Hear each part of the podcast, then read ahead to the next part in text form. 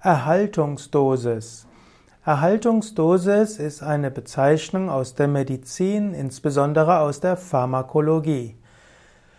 Man unterscheidet die Initialdosis und die Erhaltungsdosis. Die Initialdosis ist also die Menge eines Medikamentes, die man einnimmt, wenn als Erstdosis. Danach folgt die Erhaltungsdosis, das ist die Dosis, die man regelmäßig einnehmen muss, damit der Therapieeffekt eintreten kann.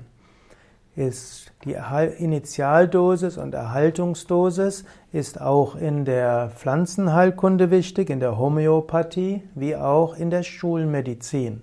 Man spricht davon, was macht man, welche Menge nimmt man zuerst ein und danach wie häufig und in welcher Dosis und auch Wann nimmt man das Medikament ein als Erhaltungsdosis? Es gibt die sogenannte vorübergehende Erhaltungsdosis. Das heißt, man nimmt das Medikament eben ein paar Tage ein und das ist dann die Erhaltungsdosis.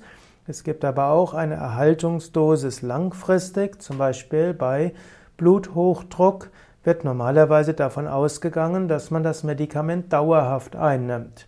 Und dann gilt es zuerst mal zu schauen, wie hoch die Dosis sein muss. Und hier kann man, muss der Arzt erstmal zusammen mit dem Patienten ausprobieren, um den Patienten einzustellen, damit er schließlich zur Erhaltungsdosis kommt.